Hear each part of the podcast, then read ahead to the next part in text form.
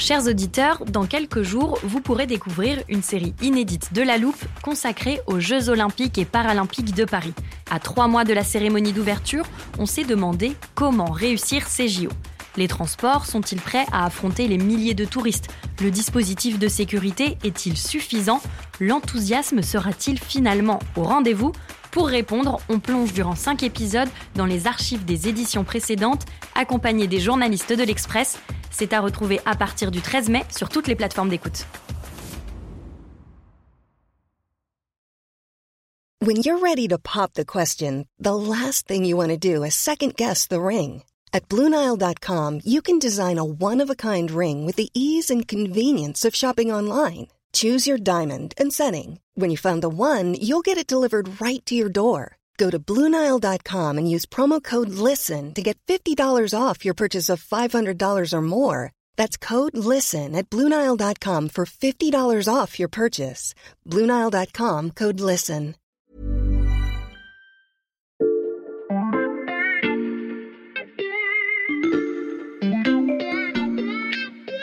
Salut, c'est Xavier Yvon. Cette semaine, dans la loupe, je vous propose d'écouter ou de réécouter notre série consacrée au transport de demain. On vous souhaite de très belles fêtes et une bonne écoute. Hier, dans la loupe, on a parlé de toile d'araignée.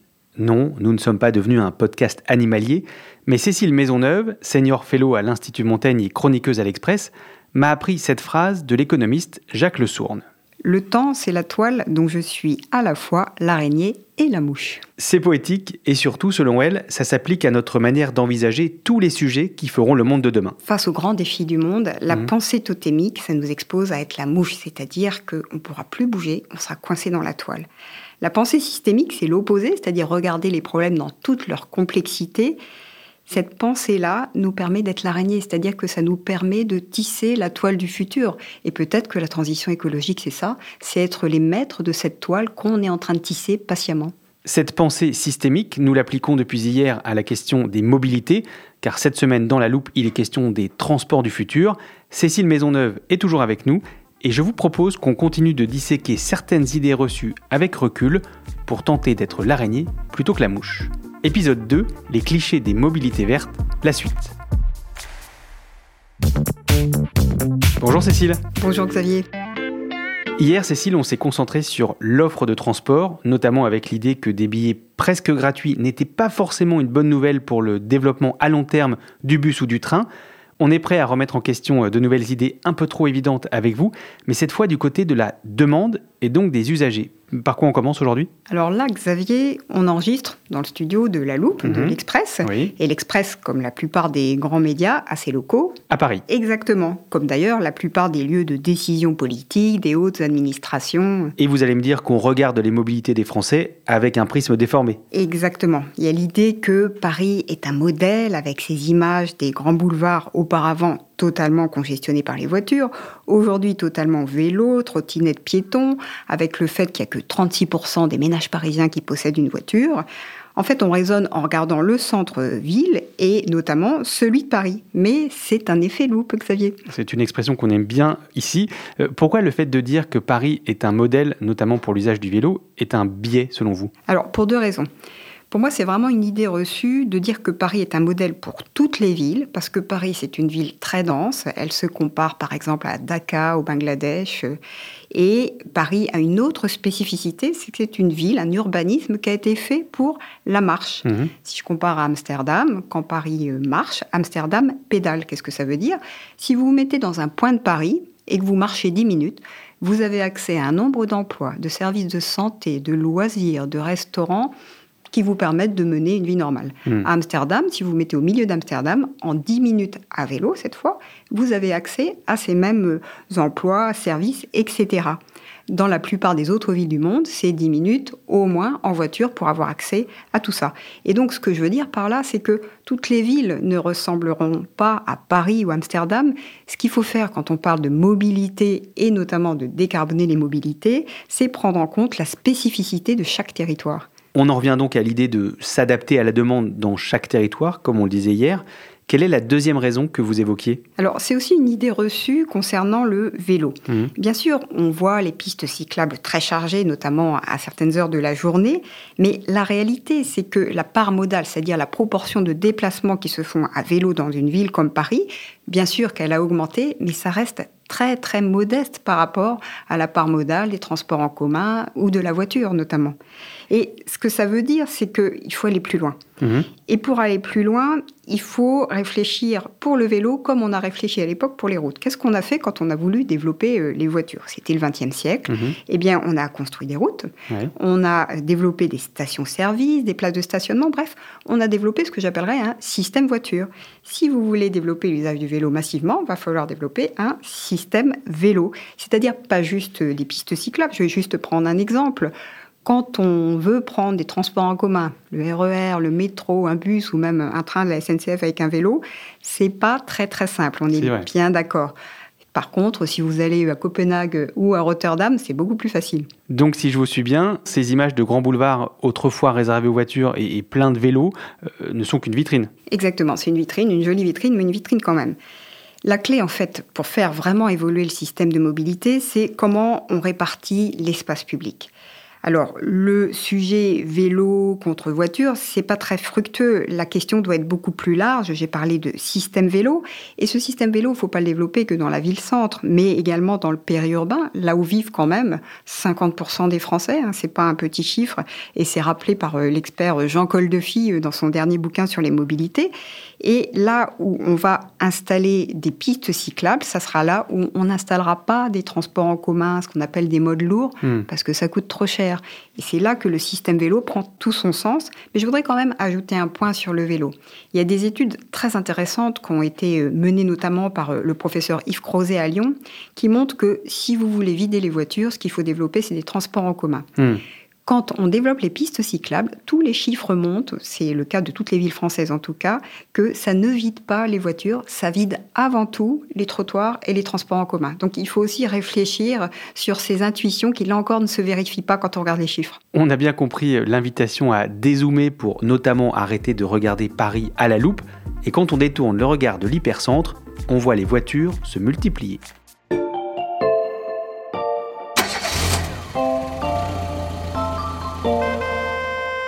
Attention Xavier, ça, ça pourrait ressembler à un cliché. Ce que j'ai dit sur la voiture, ah bah non, c'est factuel. J'ai rangé des sons dans l'armoire. Écoutez. Eh bien, la voiture a toujours la cote auprès des Français. 84% d'entre eux ne seraient pas prêts à s'en passer définitivement. Symbole de liberté par excellence et de réussite dans la plupart des régions du monde, l'automobile reste de loin le moyen de transport préféré des urbains. Alors là, quand j'entends ça, moi j'ai envie de vous proposer quelque chose. On Hmm. va décentrer le regard.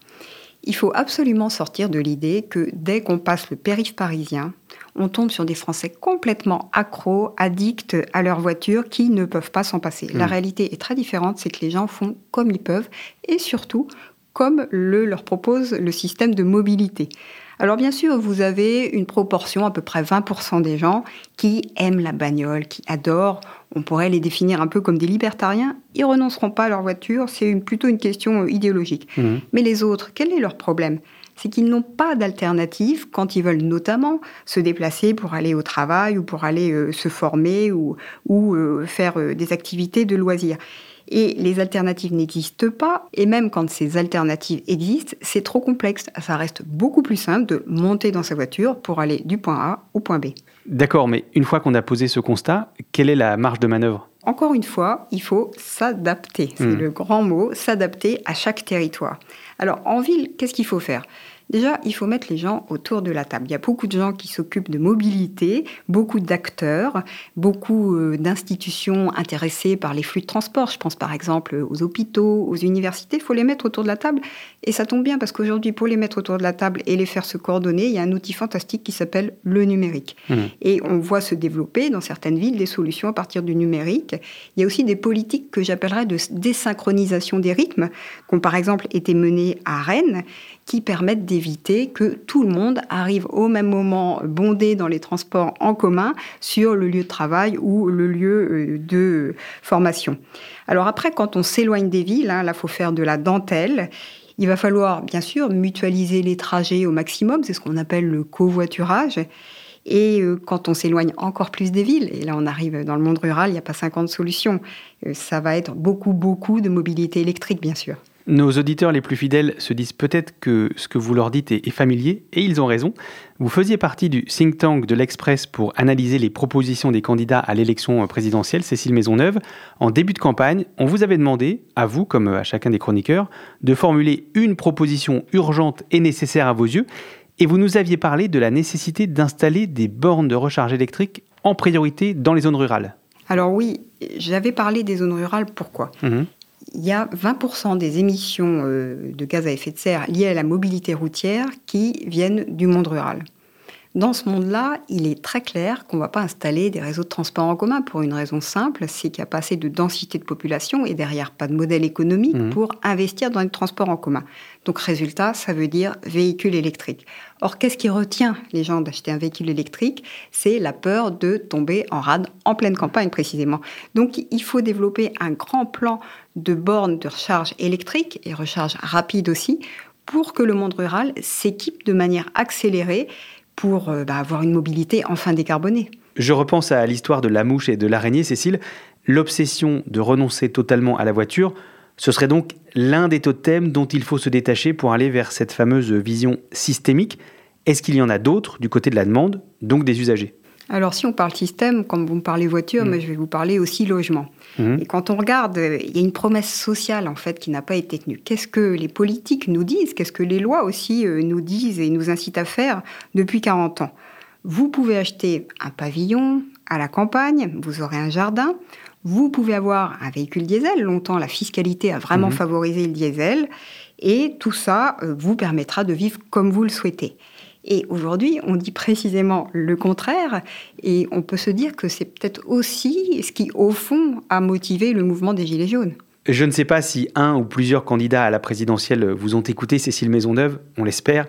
La prochaine campagne, bon, c'est pas pour tout de suite, mais vous avez peut-être une autre idée qui pourrait inspirer les futurs décideurs pour accélérer cette indispensable transition vers les véhicules électriques. Alors une idée euh, autre euh, qui pour l'instant n'existe pas, on pourrait penser que finalement les entreprises qui ont des grosses flottes de véhicules pourraient non seulement donner l'exemple, mais aussi décarboner leur propre bilan en achetant euh, des véhicules électriques. Les entreprises qui achètent des voitures, c'est 50% du marché du neuf. Hmm. Donc ça peut être une idée pour le législateur qui commence à travailler cet été. Idée bien notée, merci beaucoup. J'ai dit une proposition pour le long terme parce que après vous avoir écouté pendant deux épisodes maintenant, Cécile, il y a un constat très clair qui se dessine. Nos mobilités ne vont pas verdir en un claquement de doigts.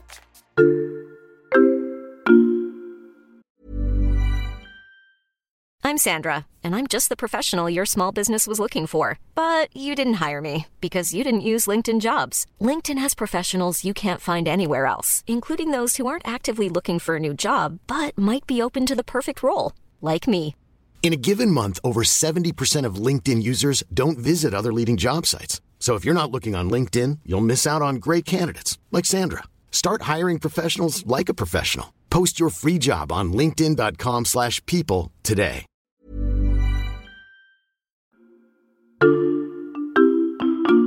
Je vous propose de dézoomer encore un peu, Cécile. Bon, après on arrête, sinon on va finir dans l'espace. Vous venez nous parler de la nécessaire décarbonation des routes, qui passe par l'électrification des véhicules. Mais en préparant ce podcast, vous m'avez expliqué que c'était qu'un des paramètres qui conditionne, selon vous, un vrai changement de nos modes de transport. Alors effectivement, moi j'ai envie de dire qu'il y a trois paramètres. Mhm. Donc on vient de parler de l'électrification euh, des véhicules, mais il faut aussi réfléchir à la demande. On a évoqué tout à l'heure le numérique. Le numérique peut nous permettre de nous déplacer plus intelligemment. Les mobilités partagées, après tout ça se développe, notamment la jeune génération est très à l'aise avec ça. Il faut aussi changer nos rythmes de vie et on a commencé à le faire alors de manière un peu forcée, c'est vrai, hein, avec euh, le Covid, mais on s'aperçoit que le télétravail, aujourd'hui, il y a un certain nombre de nos auditeurs, nos compatriotes qui adorent ça. Donc ça vaut le coup de réfléchir sur l'impact finalement de ces nouveaux modes de vie sur la décarbonation des mobilités Là encore, désolé, mais c'est pas aussi intuitif qu'on pourrait le penser. Comment ça? Alors, quand on parle télétravail, il y a ce qu'on appelle un effet rebond. C'est-à-dire mhm. que l'homme est non seulement un être social, mais c'est aussi un être mobile. C'est-à-dire que s'il ne se déplace pas pour aller au travail, eh bien, il va trouver d'autres raisons de se déplacer. Aller au cinéma, faire des courses, faire du sport, que sais-je. Et si on se déplace moins, nous, pour qu'on puisse travailler de chez nous, on l'a tous vécu, on le vit tous en direct mhm. quand on peut pratiquer le télétravail, il y en a d'autres qui se déplacent pour nous. Ceux qui nous livrent, par exemple, nos repas, ceux qui nous livrent tout un tas de commandes diverses et variées il y a toujours finalement, à la fin des fins, quelqu'un ou quelque chose qui se déplace. La démobilité, ça n'existe pas. Donc c'est des effets qu'il faut anticiper, qu'il faut prendre en compte et qu'on va devoir finalement apprendre à mesurer. Pour l'instant, tout ça est encore très flou. Ok, ça c'est pour les deux premiers paramètres. Euh, c'est quoi le troisième? Alors, le troisième paramètre, là, je vais prononcer un, mot qui fait 13 années 70, c'est aménagement du hmm. territoire. Pourquoi est-ce qu'il faut parler aujourd'hui d'aménagement du territoire? Bien, on voit bien que à travers le télétravail, la vraie question c'est où est-ce que j'habite, où est-ce que je travaille? Il faudra 20 ou 30 ans pour revoir la manière dont on a organisé le territoire, certaines parties autour des lieux de travail, d'autres parties autour des lieux de résidence. En fait, quand on dit que la transition écologique, c'est un changement systémique, ça veut dire qu'il faut euh, trouver un nouveau paradigme. Un nouveau paradigme, c'est lent à définir. Quand on parle de mobilité, on parle d'un paquebot. Hein. Quand le paquebot commence à tourner, eh bien, ça met beaucoup de temps avant qu'il ait fait son virage. C'est exactement ça qu'on est en train de faire. Et une ville, ça se construit pas comme ça. C'est un nouveau système urbain qu'on est en train de, de définir. Et vous le disiez tout à l'heure, le claquement de doigts, quand on parle de transition écologique, ça n'existe pas. Et donc, il faut, comme vous dites, entamer un changement de paradigme. Grâce à vous, nos auditeurs ont toutes les clés en main pour y réfléchir. Merci beaucoup, Cécile Maisonneuve. Merci. Je rappelle que vous êtes senior fellow à l'Institut Montaigne et chroniqueuse à l'Express. Nos auditeurs peuvent vous lire sur l'express.fr.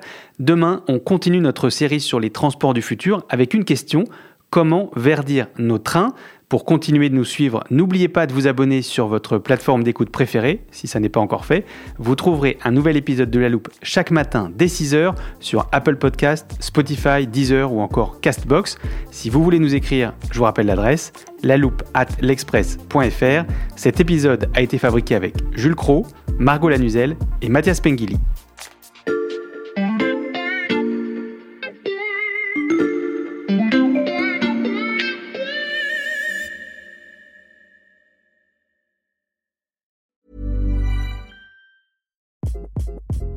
Hi, this is Craig Robinson from Ways to Win, and support for this podcast comes from Invesco QQQ, the official ETF of the NCAA. The future isn't scary. Not realizing its potential, however, could be. Just like on the recruiting trail, I've seen potential come in many forms as a coach. Learn more at Invesco.com slash QQQ. Let's rethink possibility. Invesco Distributors, Inc.